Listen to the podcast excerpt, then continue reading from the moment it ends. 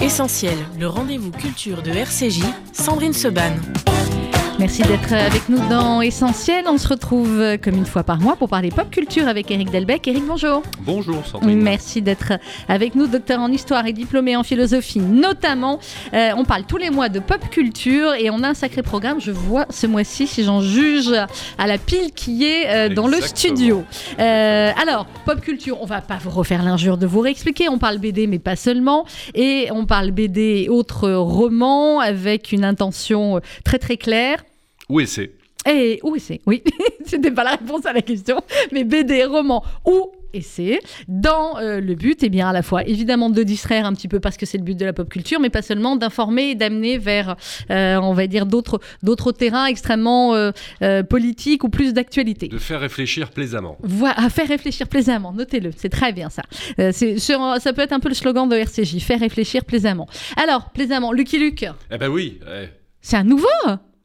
Bah oui. Wanted, Avec- Lucky Luke, oui, j'étais passé à côté, pas vous, bien Mathieu évidemment. Bonhomme, c'est-à-dire cette espèce de nouvelle vie accordée. Alors, c'est les nouveaux micros, Eric. Donc, il faut que je vous dise, il faut qu'on soit bien en face voilà, du micro un peu plus que d'habitude. Oui. Alors, Pourtant, pourtant j'ai un bel organe, normalement on doit m'entendre, oui, je mais enfin, c'est comme ça avec les micros. En face.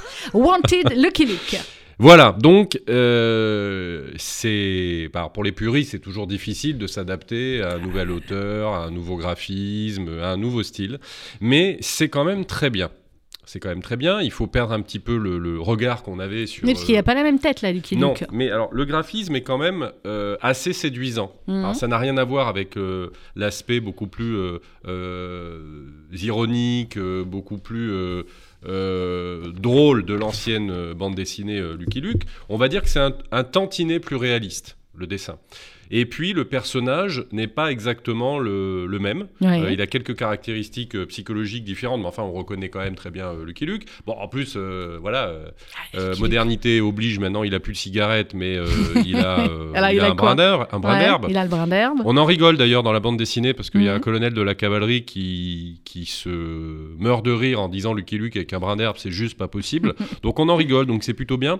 C'est un Lucky Luke qui choisit de bon d'intégrer les codes de l'époque, mais qui en même temps ne sombre pas néanmoins dans le politiquement euh, correct. Correct, qu'on n'aime pas. Oui, oui, parce que dès qu'on se dit, ah, plus de cigarettes, le brin d'herbe, etc. Puis il y a des filles sur euh, la couverture, c'est pour faire filles. féministe Alors non. non. Non, non, Alors, expliquez-nous. Non, non, c'est ça qui est très sympa, parce que en fait, Lucky Luke se fait draguer.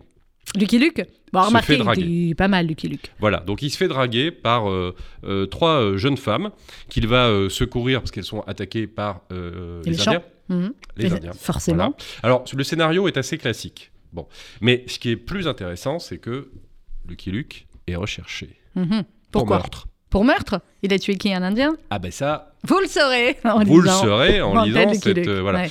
Et euh, il va se passer quelque chose avec euh, ces trois jeunes filles. Mhm. Vous allez voir quoi Là aussi, je ne peux pas en Ben parler. non. Je ne peux pas en parler. Et vous verrez si Lucky Luke, euh, oui ou non, a Et tué, politiquement correct, a tué ou tué pas un homme Ouais. ou pas. Comment on explique le, euh, le mythe de Lucky Luke et euh, ces histoires de cow-boys d'Indiens, les cow-boys gentils, les méchants Indiens, etc. Bah, C'est-à-dire que, comme aurait dit euh, Eddie Mitchell dans la, dans la dernière euh, séance, il, faut- ouais. il faut regarder les, les- les westerns de John Ford, bien sûr, John Ford, John Ford, l'excellent John Ford. Bien sûr, Donc, bien. bien évidemment, l'au- l'auteur s'amuse avec les codes euh, des westerns. Mhm. Donc, c'est pour ça qu'il y a une forme de classicisme de l'intrigue. Il y a la cavalerie, euh, il y a les desperados, Il y a Jolly il y a les apaches, bien évidemment. Mhm. C'est pas tellement ça qui est intéressant. Encore une fois, c'est euh, Lucky Luke a-t-il tué un homme ou pas Mhm. C'est cette, petite histoire drôle avec ces, avec ces trois jeunes filles. Euh, et puis, c'est le dénouement qui est euh, assez drôle, euh, assez inattendu. Et c'est vraiment du bon divertissement. Et surtout, on se rend compte que Lucky Luke, bah, même avec ce nouvel auteur, même dans ce nouveau graphisme, même avec ces nouveaux codes, bah, c'est toujours Ça aussi, reste Lucky euh, Luke, ouais, ouais. C'est toujours aussi sympa. Et puis, bien évidemment, il y a toujours ce mythe du, du héros solitaire. Mais oui, c'est ça. Lonesome Cowboy. Euh, c'est toujours de 7 à 77 ans, Lucky Luke? Totalement. Ou c'est Tintin plutôt C'était Tintin de 7 Mais ça marche aussi 77 pour. Lucky Luke comme ça pour marche pour aussi. Astérix. Ouais. Donc c'est plutôt bien, moi je trouve que le, le personnage continue à vivre et qu'il évolue. Il perd pas ses grandes caractéristiques, mais en même temps il se transforme euh, un petit peu. Alors vous saurez en le lisant s'il va avoir une histoire avec une des trois. Une des trois? Ouais, Moi je dis c'est la brune là-bas à droite. Bon, écoutez, Je on verra, rien. vous le lire. Je voilà. ne dis rien. Wanted Lucky Luke, c'est aux éditions Euh, Lucky Comics. Voilà, Lucky Comics, parfait. Euh, ensuite, Le Grand Châtiment. Alors, Alors, avant le déluge, c'est le tome 1, on le voit très bien. voilà. Benoît Dupelou. Voilà, c'est très drôle parce que c'est une petite réécriture plaisante Oui. euh, du, euh, du déluge, de l'histoire de Noé et de. Dieu qui se fâche contre les hommes. Il a raison, ceci dit, en ce moment, il y a de quoi. Voilà. Euh, Et donc, bien évidemment, c'est totalement humoristique, mais il y a plein de petits euh, clins d'œil. Euh, notamment parce que Dieu s'énerve euh, contre des gens qui utilisent son nom pour envoyer des jeunes se faire massacrer en son nom. Ah, effectivement, c'est totalement d'actualité. Voilà. Et puis on voit des archanges. C'est dur d'être aimé par des cons, comme dirait euh, Exactement. Donc nos c'est amis Charlie. Eh bien, merci, cher Je vous en Sandrine, de cet apport décisif, parce que c'est exactement ça. Ah, bah c'est voilà. Dieu qui, en gros, dit Putain, c'est vraiment difficile d'être aimé par des cons. Mm. Voilà. Ça, c'est un très bon pitch. On voit une journaliste de talent. Bah oui, et pourtant, j'ai pas lu le livre, mais bon. Voilà, on voit que les archanges, finalement, sont plus sévères que le patron, Mhm. et que le patron leur dit Ah, S'il vous plaît, euh, essayez de trouver une solution, essayez de faire en sorte que tous les hommes ne soient pas damnés, mais quand même, on se rend compte qu'il y a peu d'hommes de valeur, et donc Dieu décide de demander à Noé Oui. de construire une arche. Et ben, c'est pas gagné. C'est pas gagné pour la construction de l'arche ou pour. euh, Ah, pour Noé aussi, parce que bon, c'est très humoristique. Donc. Noé, au départ, il a un petit peu de mal à comprendre. Euh, il explique que quand même son métier, c'est pas de construire des bateaux pour mettre toute la création dedans. Euh, il a une femme difficile, Noé. Mm. hein, on ne le savait pas dans, dans l'histoire euh, originelle et originale. Et donc c'est assez drôle. Et franchement, là aussi, c'est un bon divertissement. Et puis c'est une petite leçon sur ce que c'est que le rapport euh, au divin. mhm. Euh, donc encore une fois, par rapport à l'actualité, c'est c'est bien vu. C'est Il, met- très il bien arrive vu. à mettre les animaux dedans et tout ou pas? Ah mais là, euh, il y a encore un second tome, donc on Ah, sait là, pas on est au en est tome- pour ouais. le moment. Là, on est au tome avant le déluge. Voilà, mais c'est drôle, c'est bien fait. Il y, y a un côté Camelot divin. Ouais. On- on- ça aurait On pu être déjà écrit parlé par je Alexandre Astier. Voilà, je crois que je vous avais dit que j'avais pas lu Camelot, enfin pas vu Camelot. Et je sais, vous m'avez déjà fait la même tête la dernière fois. Je vais Si un je jour vous voulez me faire un cadeau, Oui. vous me mettez dans cette salle avec Alexandre Astier. Bah d'accord, Voilà. c'est pas là- compliqué. là, Attendez, je je, note. Hop, Alexandre Astier, vous nous redonnerez votre date d'anniversaire et on fera ça. Alexandre Astier. Camelot, c'est quoi? C'est de la pop culture, Camelot? Ah bah oui, Absolument. avec D'accord, des, ouais, avec des allusions à Audiard, avec des allusions à De Funès, avec Mhm. un tas de choses. D'ailleurs, ça me donne une idée de musique, Sandrine. Ah, très bien. Alors écoutez, pour l'instant, la musique, c'est alors je rappelle qu'une fois par mois, c'est Eric Delbecq qui choisit en fonction. C'est Nana Mouskouri. C'est bien, oui, mais c'est bien. j'adore On la passe assez rarement, mais euh, vous avez le droit à voilà. assumer. Euh, ceci dit, on adore aussi Nana Mouskouri. Eh ben voilà. Liberté, ça aussi, c'est euh, de circonstances et on se retrouve juste après dans Essentiel et on parlera, tiens, des compagnons de la libération. À tout de suite.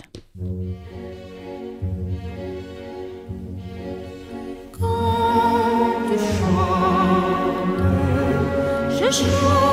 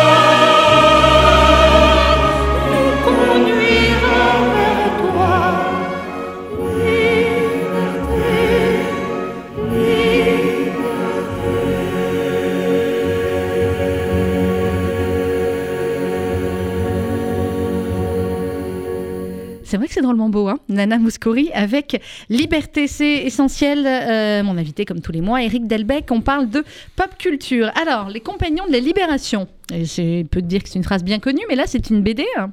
Et tout à fait, chez Grand Angle, Les Mhm. Compagnons de la Libération, un, un opus qui est consacré à Philippe Kiefer. Oui. Alors, c'est pas le Alors, on va premier. rappeler qui c'est. On va rappeler qui c'est, mais c'est une collection dans laquelle on avait déjà eu un, un opus sur Jean Moulin, Mhm. sur Romain Gary. Donc, euh, à chaque fois, c'est un compagnon de la Libération qui est exploré.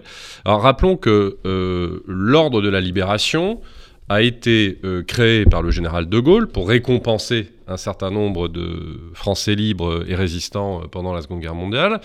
Il, euh, il a compté plusieurs centaines de, de membres. Mhm. Alors, non seulement des, des hommes, des femmes, mais des unités constituées Oui. qui ont euh, fait la Seconde Guerre mondiale dans les forces euh, françaises euh, libres.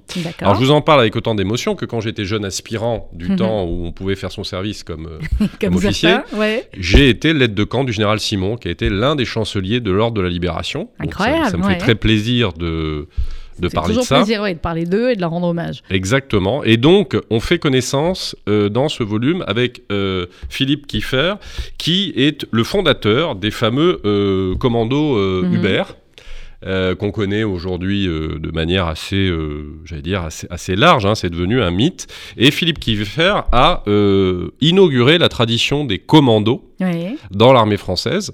Et c'était un, c'était un civil à la base, un banquier, Un banquier. un comme quoi. banquier Ouais. qui s'est engagé aux côtés du général de Gaulle à Londres et qui a fondé ces commandos qui ont participé, bien évidemment, au débarquement, Au débarquement. au 6 juin 1944. Donc c'est une manière vraiment euh, euh, formidable de faire découvrir, et notamment aux plus jeunes, qui étaient les compagnons de la libération. Mhm. Quand vous dites Euh, plus jeune, c'est à partir de quel âge euh, Ah bah là c'est vraiment, c'est comme euh, Lucky Luke, euh, Astérix, oui, oui, je- Tintin, c'est de 7-8 ans, 7 ouais. à 77 ans. Mhm. C'est très bien fait, c'est pédagogique. Euh, je vois à la fin, il y a la partie un peu plus euh, bio-réelle, c'est ça? Exactement. Mm. Bon, peut-être on peut monter la, la véritable photo. Ouais. Enfin voilà, à quoi ressemblait euh, véritablement Philippe Kiefer, euh, qui est un des, des plus grands euh, héros français euh, de, de la Seconde Guerre mondiale. Vous Et avez puis c'est très émouvant parce qu'à la fin il y a un petit message d'un personnage qui dit ne nous oubliez pas. Et c'est très très bien qu'on n'oublie pas ces hommes dont on a finalement peu parlé jusqu'au film Le jour le plus long.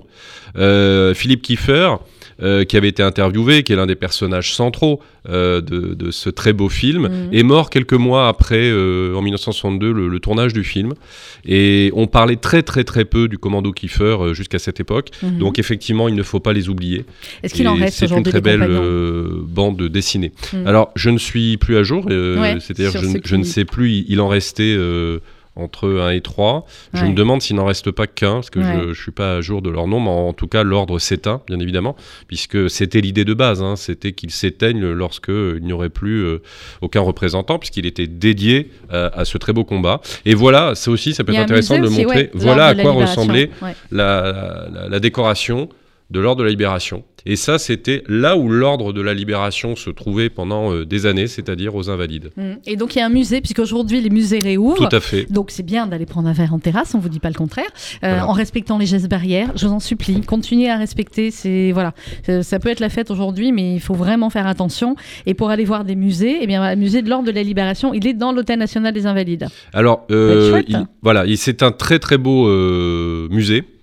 Et franchement, c'est une très belle leçon d'histoire. Moi, à l'époque, j'avais eu le bonheur d'avoir une visite de ce musée quand j'étais de camp par l'amiral de Gaulle lui-même. Ah là là, stylé. Ça, c'est sûr que voilà. Bon, bah écoutez, vous pouvez y aller aussi avec euh, les enfants, les adolescents. C'est une belle, une belle sortie. Donc, c'est Les Compagnons de la Libération, Philippe Kiefer, et c'est euh, aux éditions Grand Angle. Euh, Et c'est cadeau. et c'est cadeau. Je regarde celui-là Merci. Bah, ce sera pour ma fille, voilà, euh, qui a l'âge de commencer à lire tout cela. Euh, musique, bah forcément, ce film, c'est de la pop culture le jour le plus long. Mais bien sûr, Pourquoi comme disent les jeunes, grave. Grave. Parce que c'est très bien fait. disent grave maintenant. Je sais jeunes. pas, mais moi j'aime bien. aux euh, plus jeunes de la Enfin, moi je dis grave. D'accord, ok, moi aussi je dis grave, ça Voilà. me donne l'impression d'être encore Voilà. jeune. Mais c'est de la pop culture. c'est Très beau culture, film. Euh, accessible à tous. Ah, Ouais. Effectivement, on n'est pas dans le film d'auteur, mais euh, bon, moi j'aime bien les divertissements grand public quand c'est des grandes leçons d'histoire et de Ah bah, courage. ça c'est clair. Donc le jour le plus long à fond pop culture. À fond pop culture. On se retrouve dans un instant. On va parler. Là, on sera plus sur la BD. euh, Science-fiction. Oh là là, téléportation. Bon, c'est dans un instant pour l'heure. La musique du film Le jour le plus long dans Essentiel.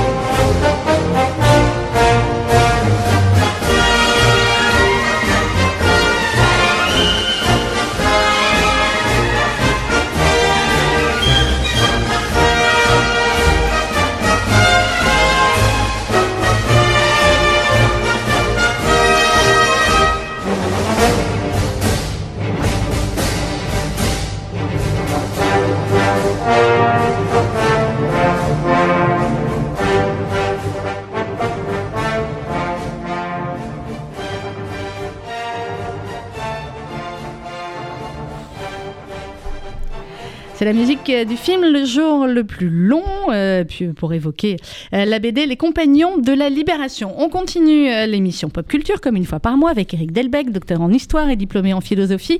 Notamment, on parle de science-fiction maintenant. Exactement. Il J'ai faut un toujours plus varier de mal, les- vous savez. Alors, il faut Mais il faut varier les plaisirs. Alors, on y va. Télé- Vendez-moi téléportation. Téléportation, elle s'est perdue en translation, édition Draco, Mhm. et. Bon, elle est sympa, elle a une bonne tête. Ah oui, oui, Ouais. oui, elle, est sexy, euh, est c'est une gosse. femme forte, tout, euh, impeccable. D'accord. Impeccable. Latil et On, on- sordé. on croirait, Mhm. on croirait que ce personnage est calqué sur toutes les femmes de RCJ. Ah, c'est gentil ça. Merci. Je vais Hein Voilà. transmettre aux autres filles. Alors, Alors mais elle pourquoi est, dans- elle, est, elle est où là? Alors ça c'est alors le l'héroïne, c'est l'agent Torel Ouais. et elle fait partie d'un corps spécial à moitié détective, à moitié espion, d'une grande compagnie intergalactique, alors Mhm. dans le futur éloigné, qui a inventé la téléportation. Très bien. Voilà. Et qu'est-ce qui se passe? Ce qui est, c'est d'ailleurs tout l'intérêt de cette bande dessinée. Le, l'auteur choisit d'explorer un progrès technologique sous Mhm. son angle un peu sombre. C'est-à-dire que c'est un tout petit peu la même chose que lorsqu'on parlait, il y a de ça bien des années, euh, d'Internet. Oui. On se disait c'est formidable, tout le monde va pouvoir communiquer, euh, ça va être un lien entre les hommes. Non. Et aujourd'hui, on en est aux réseaux sociaux qui sont des dépotoirs de haine. Oui. Voilà. Pas faux. Voilà. Et donc, c'est intéressant parce que le principe est le même. La téléportation, et c'est dit au début de la bande dessinée, formidable parce qu'au début, on croit que ça va permettre aux gens de se rencontrer, Mhm. abolir les distances, rapprocher. Euh, les, Bah, les ouais, espèces dans la galaxie, parce que Ouais. évidemment il y a un tas d'extraterrestres à ce moment qui ont, sont entrés en contact avec euh, l'espèce humaine. Et en fait, ben, qu'est-ce qui se passe? La téléportation devient un moyen pour certains de pouvoir faire des braquages, des Bah oui. trafics, disparaître, euh, utiliser cette capacité à faire pchit Cheat et hop. On pour développer des activités euh, criminelles. Ok, Voilà. alors admettons, on fait pchit là comme ça, euh, on peut se téléporter, vous êtes À l'autre bout de la galaxie. Vous et donc à- il y a des, y a des non, gens... mais elle, vous, Elle. je vous pose la question pour vous. Si Elle. vous pouvez faire pchit comme ça là et se téléporter, vous iriez où? Ah bah j'irai rencontrer euh, Alexandre Astier. D'accord, ok, très bien. Bon bah, voilà. je vais lui envoyer Ou, l'émission ou, Alexandre Astier. euh, parce que j'ai un petit trou de mémoire, l'héroïne de Wonder Woman. Ah bah Gal Gadot. Voilà. Très bien. Pour lui dire bonjour. Voilà, bah nous aussi, Gal Voilà. Gadot. On Alors, essaie pas- de lui dire bonjour. Bah, c'est pareil. Moi, je sais exactement où elle habite à Tel Aviv, donc si je pouvais me téléporter, euh, je serais là-bas direct. Voilà, puis j'aimerais bien aussi une machine à remonter le temps. Ouais. Comme ça, je pourrais aller voir Audiard, Ah, ou Sean aussi. Connery, Oui, ah, pas ou mal. Lino Ventura. Bah, Ou vous Jean Gabin. certains Bon, bah voilà, vous êtes dans les, dans les classiques. Voilà. Donc, elle, euh, téléportation, elle va où, notre héroïne Eh ben, elle va courir après. Elle va courir après les fugitifs, Mhm. les trafiquants. Alors là, on peut pas en dire plus sur le- la nature des trafiquants Mhm. après lesquels elle va euh, courir, mais bien évidemment, son boulot, c'est de ramener euh, ces gens qui utilisent euh, cette technologie de la téléportation pour faire euh, toutes les saletés euh, possibles et imaginables. Et elle va rencontrer deux, trois extraterrestres, à la fois euh, amicaux et camarades, et puis un certain nombre de gens qui font euh, du trafic. Donc vous découvrez à l'intérieur quel type de trafic c'est. Le graphisme est très sympa, très Ouais. dynamique, Euh, pas du tout naïf, mais, mais en même temps pas, j'allais dire pas trop sérieux non plus, pas trop réaliste, pas trop Mhm. dur.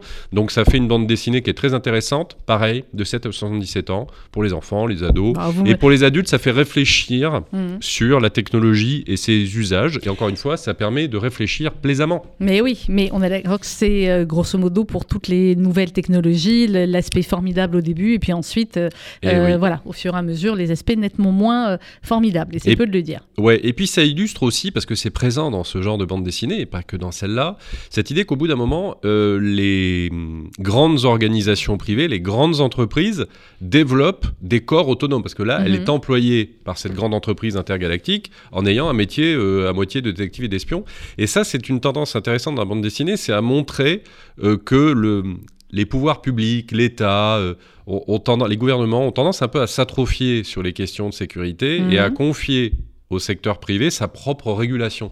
Ça aussi, c'est une Ça réflexion c'est bien ou assez... c'est pas bien euh, Euh, Là, c'est l'expert sécurité, c'est peu de le dire, à qui je pose la question. Ça dépend. Reprenez l'autre casquette. Ça dépend, et je sais que ça dépend, ça dépasse. Voilà, bravo. Ça dé- Mais c'est moi qui l'ai faite, celle-là. c'est Oui, bon, oui, voilà. oui, mais d'habitude, c'est moi qui l'ai fait celle-là. Voilà, quand quand il y a un travail en coordination entre le public et le privé, où c'est la Mhm. doctrine du continuum de sécurité, c'est bien. Si effectivement c'est un abandon des pouvoirs publics euh, au privé, c'est pas bien. Mais par principe, le fait que le public et le privé collaborent, ça c'est bien. Le Mhm. problème, c'est quand c'est le privé qui finit par s'auto-réguler. Donc c'est une réflexion euh, Aussi là-dessus. eh Très ouais. bien. Et, et, hum, qui passe bien parce qu'on est dans le cadre du divertissement. C'est un cadeau également. Ah, merci, super. Téléportation, perdue en translation, c'est aux éditions Draco. Et vous, vous iriez où si vous pouviez vous téléporter? Là, tout de suite, euh, Masada, café à Tel Aviv, vous connaissez pas, vous, voilà, qui est face à la En plage, terrasse. qui fait en terrasse, qui fait les meilleurs pâtes crémies du monde, ça c'est pour ma fille, et des schnitzels avec des... Oh là là, arrêtez, bref. Là-bas, même malgré la situation, c'est là-bas qu'on a envie d'être euh, Comme dirait Jean-Jacques aujourd'hui. Voilà, exactement, bravo. Et Sirima, très bien. Vous avez vu, si vous avez un nombre de références dans cette émission, il faudra les, faudra les noter. Euh, ou alors sur Mars, euh, pour aller rejoindre euh, notre, notre ami Ouais. euh, Thomas. Pour la terrasse, ça va pour, être plus pour compliqué. la terrasse, ça va être plus compliqué. Oui, mais. Qui attend impatiemment, Thomas Qu'est-ce qu'il attend impatiemment, Je Sandrine? Eh ben, de voir le film Camelot. Ah, Vous croyez? Mais oui, bien sûr. bah, Lui aussi, il attend. Je vais me renseigner. Vous allez Ok. voir. Enfin, si vous avez le téléphone de Thomas, même là-haut, on veut bien. euh, voilà. Par contre, pour Ça, la terrasse, vrai- la c'est terrasse, ça va être compliqué. on- ça va être compliqué. Là, on fait une digression, mais ça, c'est un vrai héros. Ah, mais bien sûr. comme ça, les Thomas, parce qu'il pourrait mériter une petite BD, euh, lui aussi. Nous sommes d'accord. Nous sommes d'accord, c'est les vrais héros français. On fera ça. une pétition. Voilà. Alors, peau épaisse. Bizarre ce titre. Alors, c'est une bande dessinée des humanoïdes associés qui est très bizarre. Mhm. Euh, C'est pour ça que vous avez décidé d'en parler. Exactement. Euh, mais c'est une ambiance très science-fiction. Il y a- Mhm. il y, a vraiment un côté euh, Stanley Kubrick. La partie de la science-fiction qui est toujours un peu la plus, la plus ésotérique, Mhm. ou Linkal, etc. Mais c'est intéressant pour ça, parce que pour comprendre totalement la BD, c'est pas simple. Alors, peau épaisse, parce qu'en fait, il y a des humains qui ont été euh, modifiés génétiquement, Mhm. qui ont un épiderme euh, incroyablement résistant et qui peuvent travailler dans l'espace, dans les mines, sans scaphandre. D'accord. Voilà. Et par, pour des raisons qu'on ne connaît pas très bien, euh, ces euh, humains génétiquement modifiés vont être chassés pour cette peau, pour cette Mhm. épiderme. Donc en fait, c'est. Il va c'est leur une- piquer la peau. Oui. Oui. On ne sait pas très bien pourquoi non plus. Donc en, en gros, c'est une fable sur le, le- le trafic euh, d'êtres humains. Mhm. Donc il y a un propos euh, humaniste. La BD n'est pas toujours très claire. Il y a une chasse à l'homme. Ouais. Euh, il y a un personnage qui faisait partie des peaux épaisses, qui se modifie lui-même, qui revient à un état antérieur pour ne plus avoir cet épiderme. Il est rappelé pour protéger son clan de peau épaisse d'un espèce de chasseur de primes, qu'il a lui-même formé quand il était dans Ah, l'armée. C'est le bazar, Tristan. Ok, C'est- non, c'est un peu- suivi. On a suivi C'est un près. petit peu compliqué, mais il faut le prendre un peu comme une fable métaphysique. C'est Mhm. intéressant. Là, ça C'est une permet de se sur la poser des questions. différence ou c'est une fable sur. euh, Oui, oui, oui, et sur comment on traite la différence. Mhm. Et c'est plutôt pas trop mal fait, encore une fois, sans politiquement correct. Voilà. Vous aimez pas Zal politiquement correct. J'aime pas du tout On ça. Par contre, j'aime bien les grandes fables humanistes. Mhm. Donc voilà, je sacrifie un peu la clarté du propos de la bande dessinée à la thématique qui me paraît intéressante. Je trouve ça un peu onirique. Enfin, c'est voilà, ça, ça mérite en un réflexion. exemplaire ou il y a une suite? Eh ben, euh, à voir. pas, Non, je sais pas trop. A priori, non, mais à voir. Voilà, donc euh, c'est un objet euh, volant non identifié de la bande dessinée, mais je trouve que c'était intéressant d'en parler. Ça existe comme ça des objets volants non identifiés en Ah BD ou est-ce qu'il y a oui. plusieurs euh, Généralement en BD, il y a, il y, a, il y a- il y a des thématiques aussi. Il y a la thématique science-fiction, euh, il y a les, les thématiques plus. euh, Oui, il y a la science-fiction un peu euh. mystique, Mhm. c'est-à-dire on sait jamais euh, où on est. Et ça en fait partie, euh, comme euh, plein d'autres. C'est un peu aussi le cas du Métabaron, c'est un peu le cas de d'Alex Munstein, qui était une BD assez ésotérique, science-fiction, euh, née dans les années 70. Et donc, bah, c'est toujours intéressant d'avoir un autre petit filon. Par contre, c'est pas accessible aux plus jeunes, ça. Peau épaisse, c'est vraiment pour les fans de science-fiction, bande dessinée, Ceux qui ont déjà adultes. lu avant. euh, Ouais, qui s'intéressent à cette veine-là, mais les humanoïdes euh, associés font aussi ça, parce que le métabaron, c'est chez les Mhm. humanoïdes associés également. Donc, euh, pour les, les, les fans vraiment de science-fiction un peu, un peu ésotérique, euh, c'est c'est un, un opus intéressant. Voilà, c'est cadeau aussi. C'est cadeau aussi, merci. Alors là, je vais trouver. euh, je suis pas sûre de m'y mettre tout de suite, moi, mais euh, bon, une fois que je. Il y aura des amateurs. Ouais, ouais, il y aura des amateurs. Ça passe toujours dans le bureau. Et Euh, alors, et juste alors petit Oui. message de service. On en a déjà parlé, donc je vais pas en reparler. C'est quoi les légendaires On en a déjà parlé, les On en a légendaires. déjà parlé? Bon, Oui. d'accord. Et donc, euh, je ne vais pas en reparler, c'est juste aux fans des légendaires pour leur dire il y a un nouveau tome qui est sorti qui s'appelle Mission. Mhm. qui raconte des aventures pendant c'est une série qui a beaucoup de- d'opus pendant l'ensemble de la de la vie d'aventurier des légendaires eh bien euh, la maison d'édition a choisi de raconter quelques-unes de ses missions sachez pour les fans des légendaires que c'est sorti les légendaires missions Le réveil du Kilimanjaro. Bon, ça, c'est pour les enfants. Euh, c'est chez Delcourt et ben alors ça a l'air d'être pour les enfants Bah, un petit peu à la couve, hein. ouais et ben c'est Eh plus ben compliqué que ça Trompez-vous, détrompez-vous. c'est plus compliqué que ça Ouais. Les enfants peuvent le lire à un premier niveau, les adultes Mhm. peuvent le lire à un deuxième niveau, parce que parfois il y, a y un peu de violence. Mhm. Enfin, c'est c'est pas aussi clair que, Bon, alors, que ça ça veut dire que les. BD, il faut pas toujours se fier à la. Bon, là, la Mais couverture, est globalement, il n'y a pas de problème. hein, Oui. euh, voilà. Mais moi, j'ai plutôt tendance euh, à pas dire 7 ans. J'ai plutôt tendance à dire 12-13 ans. 12-13 ans, d'accord. Mais après, c'est un avis totalement personnel. Après, vous lisez, après, vous connaissez vos enfants. Euh, on va marquer une autre pause musicale et puis ensuite, on va partir plus sur euh, les livres. Euh, Give me the prize, Queen. Et oui. Bah, écoutez, c'est vos choix. Une fois Ah par bah, mois, Queen, c'est comme. YouTube, c'est des incontournables. C'est des incontournables, ça c'est clair. Euh, et on se retrouve juste après avec Eric Delbecq dans Essentiel.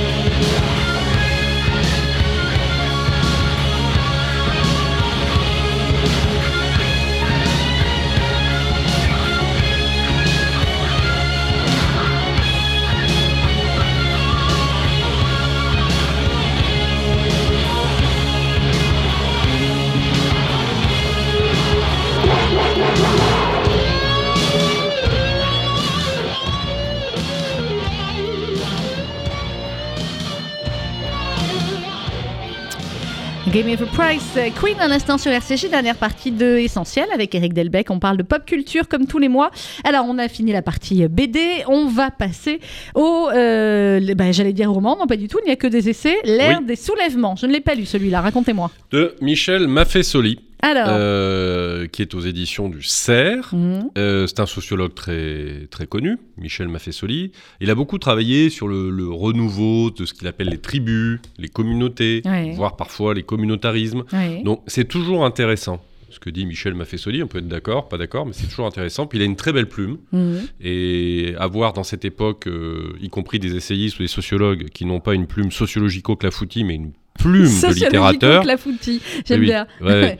Donc euh, avec des, des termes euh, totalement euh, incompréhensibles et des formulations très difficiles, c'est toujours très bien de pouvoir lire Michel Maffesoli dans une langue élégante, Mhm. Euh, claire, même si le propos est parfois très construit, qu'il faut être attentif, c'est très intéressant. Alors, pourquoi l'ère des soulèvements Ouais. euh, Je l'ai Qui- sélectionné. Quels sont ces soulèvements? Eh ben parce que en fait, il nous parle quelque chose de, de, de quelque chose qui est très important euh, pour tout le monde et pour, le coup, j'allais dire que ça fait partie de la culture populaire parce que ça Mhm. nous concerne tous. C'est qu'est-ce que ça dit euh, les gilets jaunes Ouais. Euh, Qu'est-ce que ça dit que les contestations du moment? Qu'est-ce que ça dit des gens qui en ont marre des mesures euh, anti-Covid? Cette espèce de colère populaire et surtout de crise déterminante des élites. C'est le Mhm. vrai propos le du livre. Et Michel Maffesoli, encore une fois, interroge. Il le dit lui-même, la question n'est pas de savoir euh, qui a tort, qui a raison. Euh, il voit bien que dans les Gilets jaunes, il n'y a pas eu que des contestations intelligentes, mais aussi des dire. manifestations de violence. Euh, dans le- le- les mesures sanitaires, il dit probablement un certain nombre de choses étaient, étaient nécessaires, mais on peut s'interroger sur d'autres mesures. Donc il essaie de démontrer que les élites ont un peu perdu la tête et la raison. Et il Mhm. prévient que si elles Que ne la c'est pas retrouvent bon. pas, cette tête, Ouais. eh bien, bien évidemment, les populismes vont continuer de, de monter et que euh, bah, les élites, tôt ou tard, vont vivre des moments extrêmement difficiles. Alors, euh, définition élite au sens large. hein. Politique, euh, journaliste, euh, universitaire, voilà. Mais il creuse cette grande thématique de notre époque. Il se passe quelque chose d'assez effroyable entre le peuple et ceux qui sont censés euh, le diriger. Le DRG. Voilà. L'ère des soulèvements, donc Michel euh, m'a fait ce lit. On va enchaîner sur les autres, puis on mettra la dernière pause musicale euh, à la Alors. fin. Alors, elle était mon invitée il y a 15 Mais jours. alors, je, je vais Vous d'abord mettez une les petite. deux en même temps. Bah ouais, les trois. Alors, allez-y, faites comme vous le sentez. Les trois. C'est-à-dire Ouais. nous avons Mathieu Bock-Côté, Eh Sonia les trois Mabrouk. sont venus chez Mathieu Bock-Côté, je crois pas encore, mais ça ne saurait tarder. Voilà, et euh, notre ami Mohamed Sifawi. Alors, euh, pourquoi c'est intéressant Euh, Parce que ces trois traitent Hmm. les mêmes questions sous des angles Différents. Euh, je les remets là pour pouvoir en parler Hop. successivement. Je commence par Sonia Mabrouk. Hmm. Insoumission française, décoloniaux, écologistes radicaux, islamo-compatibles et véritables menaces. Excellent livre. Exactement. Que vous avez lu. que j'ai lu, puisque j'ai le plaisir de recevoir Sonia pendant l'entretien d'une heure. Et comme je lui ai dit, il n'y a pas un mot, je crois, dans ce livre que je n'aurais pas pu écrire avec moins de talent qu'elle, mais c'est clair. Et bien, donc, elle a choisi de tenir un, un propos coordonné sur un ensemble de radicalités et de montrer que finalement ces radicalités se touchent. Mm. C'est-à-dire que euh, dans, euh, bien évidemment, euh, les islamo-gauchistes, les écologistes radicaux et frénétiques, et encore une fois, à chaque fois, la, la question n'est pas la thématique Non. de base. Bien évidemment, on, est tous partisans d'une écologie euh, intelligente. Le problème n'est pas l'écologiste, c'est certains écologistes. Exactement. Ouais. Vous me l'enlevez de la bouche. Je vous en prie. Voilà, donc euh, chez euh, le, bon, alors, euh, dans les féministes euh, qu'elle euh, qu'elle appelle elle-même primaire, nous avons bien évidemment Madame Coffin, qu'elle a reçue, dont Mhm. elle parle. Euh, dans les islamo-gauchistes, on voit bien De qui tous on ceux- peut parler. voilà, tous On a ceux quelques-uns en tête. Voilà. Bref, elle explique que à la, les décoloniaux, etc., Mhm. etc. Donc, elle explique que finalement, tous ces gens euh, sont d'abord des ennemis de la République et de la démocratie. L'un des, des grands avantages du livre, je trouve, c'est la, je sais pas comment il faut dire ça, c'est pas de la Le décontraction. chapitrage, vous voulez dire, ou la, la- la manière de l'écriture, l'écriture, la simplicité. Alors oui, Ouais. tout d'abord, mais également la- la- le côté naturel, Oui. Euh, assumé avec lequel euh, Sonia Mabrouk parle de ces questions-là sans peur. Mm. Parce que, euh, comme Zineb ou d'autres, d'ailleurs c'est intéressant de voir euh, qu'aujourd'hui, les, les- les voix qui portent le plus et les plus courageuses sont des femmes. Eh oui, comme toujours. Voilà. et c'est... Bon, il y a des hommes aussi, Oui, euh, cher j'ai Sandy, il y a Mohamed, il y a Mathieu, oui, etc. oui, oui, oui. Mais en tout cas, c'est euh, très roboratif de les, de, les, de les lire, j'allais dire de les entendre bien évidemment, Mm. parce qu'on peut l'écouter, mais on peut également la, la lire. Et donc c'est très courageux, et c'est très naturel. très et on se dit à la fin de la lecture de, de cet essai, ça fait tellement de Mm. bien que des gens disent simplement ce que nous pouvons tous éprouver, et que en l'éprouvant, on est tout simplement républicain. Et puis, elle sait argumenter, Sonia Mabrouk. Oui. Que ce soit euh, à la radio ou que ce soit dans, dans un livre, elle explique les choses avec des arguments euh, très euh, convaincants. Ben, elle est intelligente et bosseuse. Voilà. Voilà. Et, et profondément républicaine et Oui. aimant la France. Et voilà. Donc vraiment, c'est un livre qu'on vous recommande vivement. Et, Et elle montre la convergence de oui. tous ces gens euh, dans une pensée qui est totalitaire, en fait. clairement, Faut Voilà, dire la le mot. fameuse convergence des luttes, mais de certaines Eh oui. luttes. Voilà. Et oui, donc Euh, c'est un excellent petit essai.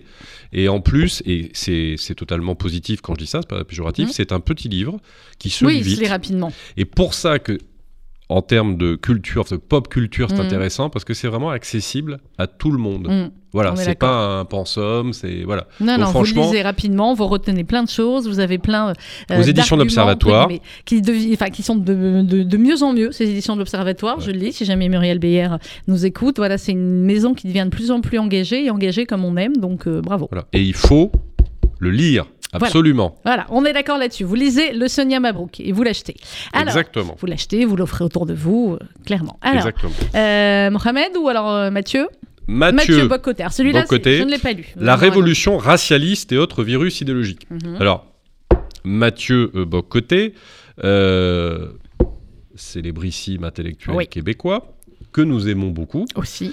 Voilà, parce que lui aussi est extrêmement euh, courageux et explique en passant bien évidemment de ce qui se passe euh, au Canada, ce que ça peut être qu'une société euh, ben, racialiste, Mhm. c'est-à-dire qui a choisi de remettre la notion de race dans le débat public. Et c'est ça qui est intéressant.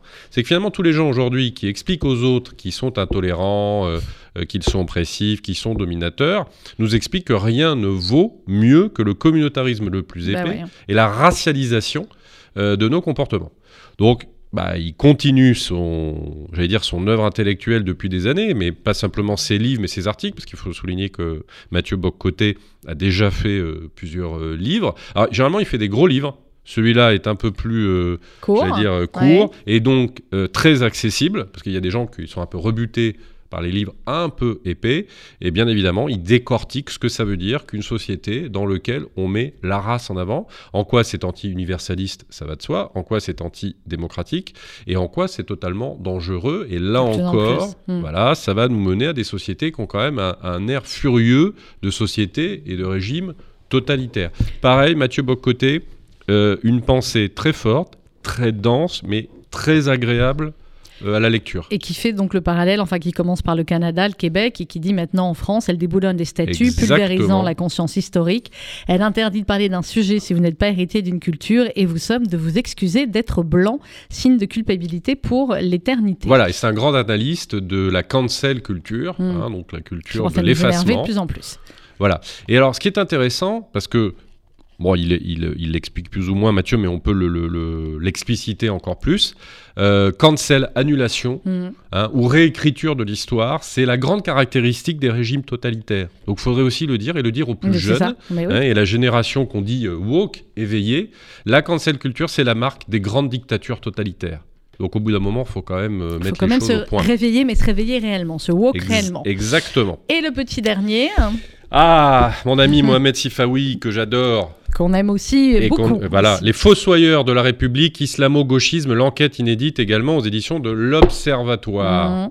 Alors, il- le- la chose n'est plus à démontrer. Mohamed est un des plus grands analystes des questions liées euh, à l'islamisme. Euh, c'est un journaliste, mais également un écrivain de grand talent. Mm. Euh, Quelqu'un qui, s'est, qui est allé de près observer les, Oui, de les très près. milieux islamistes, donc à la fois théoricien et homme de terrain. Il a une œuvre qui commence à être abondante. Mm. Euh, et ce livre réussit ce défi absolument considérable, qui est un, un livre érudit, euh, rempli d'informations, de connaissances, d'analyses historiques très approfondies, euh, d'un petit peu de théologie, parce qu'il est obligé, Mais, et en même temps qui se lit, alors non pas comme un roman, mais comme une, une fresque historique, parce qu'il nous fait parcourir l'histoire du XXe siècle, euh, il nous réexplique comment sont nés les frères musulmans en Égypte, Mhm. il nous reparle euh, de comment ça s'est passé entre Nasser et les frères musulmans, il nous parle bien évidemment de comment s'est cristallisé en Europe l'islamo-gauchisme. oui, qui sont les héritiers de ces frères musulmans, j'imagine. Tout à fait. Ouais. Il nous explique aussi euh, ce que sont un certain nombre de personnages. Il nous reparle du cas euh, d'Arik Ramadan. Et toujours avec beaucoup de, de nuances, d'intelligence, de, de circonspection. Il éclaire des grands débats. Euh, ça permet également de comprendre euh, euh, différentes petites euh, euh, querelles académiques qu'il y a eu entre Gilles Kepel, Olivier oui. Roy. Bon, bah, évidemment, nous aimons également Gilles Kepel, euh, qui est un des, une des grandes signatures euh, de, de l'islamologie dans notre pays. Donc Mohamed permet de comprendre tous ces débats. Et bien évidemment aussi de dépasser un certain nombre d'apories du moment. Euh, en gros, euh, il nous explique aussi que les salafistes sont dangereux en soi, Mm. hein, et qu'il n'y a pas à faire de différence entre Non. quiétistes, euh, politiques, djihadistes, etc. Et que si on en fait, c'est juste pour montrer en quoi tout ça crée une nébuleuse avec des tactiques différentes. Une avec culture. takia ou pas takia. Voilà, commune. Il nous parle aussi du débat entre fondamentalisme et djihadisme. Le Mm. fondamentalisme fait-il ou pas euh, le lit du djihadisme? Il a une opinion assez euh, tranchée, que sans aucun doute nous rejoignons, euh, sur le fait que bien évidemment, entre le fondamentalisme et le salafisme, il y a une solution de continuité, c'est-à-dire qu'on voit bien en quoi c'est une gradation qui permet tôt ou tard d'arriver au pire. Donc c'est un Et- livre formidable. J'ouvre comme par hasard, je rien, j'ai ouvert au chapitre là, de gauche et antisémite, et on voit des noms qu'on oui. commence à dire. Oh, Pascal Boniface. Oh, bon, voilà, au hasard. Et il explique aussi très bien, euh, mais encore une fois, ce, ce thème est connu, mais Mohamed, il rend ça extrêmement vivant, extrêmement clair, en quoi les islamo-gauchistes, euh, après avoir perdu le rêve du prolétariat salvateur qui allait renouveler l'humanité, eh bien, met euh, l'islamiste euh, à la place du prolétariat. Donc l'islamisme va aller vers cette grande cette- révolution euh, sociale en gommant totalement le fait que ces gens sont d'abord des archaïques, des réactionnaires. euh, voilà. C'est-à-dire qu'en fait les islamo-gauchistes continuent comme d'habitude à se tromper de combat. Mhm. Donc Hier, ceux qui étaient partisans du communisme totalitaire et euh, de toutes les dictatures rouges, Mhm. aujourd'hui, Sont sont partisans des, des dictatures Ouais. vertes. Ouais. Voilà. Donc en fait, ça montre que les gens sont assez Et constants dans l'erreur. dict- ne se rend pas compte que ce sont ou des dictatures ou des, des, des- des terroristes ou enfin voilà c'est Et voilà. c'est assez euh, varié. C'est Mohamed Sifawi, les fossoyeurs de la République, islamo-gauchisme, l'enquête inédite et c'est toujours aux éditions de Et il l'Observatoire. Faut le lire Faut le lire. absolument. Il est dans la bibliothèque. Et l'offrir. Et l'offrir aussi, voilà. Offrez des livres, allez dans les bibliothèques, offrez des livres. Ça- et participer, en achetant ce livre de Mohamed, à un vrai combat républicain comme Sonia, comme, euh, Mabrou, comme Mathieu Bocoté. C'est important. Eh bien voilà, ce sera le dernier Et. Muriel Beyer et sera Muriel contente. Beyer. Et elle sera contente, oui, ben nous aussi. Je vous assure qu'on n'a pas de part aux éditions de l'Observatoire, si ce n'est la part de vouloir faire avancer euh, le débat dans le bon Et on sens. parle des éditions du CERF aussi, donc oui, ça les prouve éditions bien. du CERF pour On n'a pas de euh, part. Michel Baffessoli. Pas du tout. Merci beaucoup Eric Delbecq. On se retrouve le mois prochain. Merci Sandrine, avec plaisir. Et dans quelques... on va se terminer en musique. Alors, ce qui est formidable dans cette émission, c'est que puisque je laisse la main sur les, les pauses musicales, c'est qu'on peut passer de Nana Mouskouri à Queen à. C'est quoi cette musique? Eh ben, vous allez découvrir, elle est dans un film euh, avec Louis de Funès. Oui. C'est Et... la pop culture, Louis de Funès. Vous n'allez pas me Ah dire bah quoi, oui. ça. Ah bah Ah Louis de bon Funès, c'est la pop culture. D'accord, ok. Je ne dis qu'un seul mot. Quoi? Jo, Oui. Monsieur Jo. Oui. Et pour les fans de Camelot, Oui. ils savent très bien où est cette musique dans la fin de Camelot. Très bien. Et ils verront les images d'Alexandre Astier sur cette musique. Ok, allez, je vous promets, Alexandre Astier il sera là euh, un de ces jours pour, euh, pour la rentrée, peut-être. euh, voilà. Merci Sandrine. émission. Je vous en prie. Dans quelques instants, vous retrouvez RCJ Midi présenté par euh, Rudy Saada avec notamment Mathias Ullmann, Franck Tapiro, évidemment une large part de RCJ Midi consacrée eh bien, au, à ce qui se passe en Israël et dans la bande de Gaza. On termine donc avec la musique du film Joe Et euh, dans quelques instants, donc RCG Midi.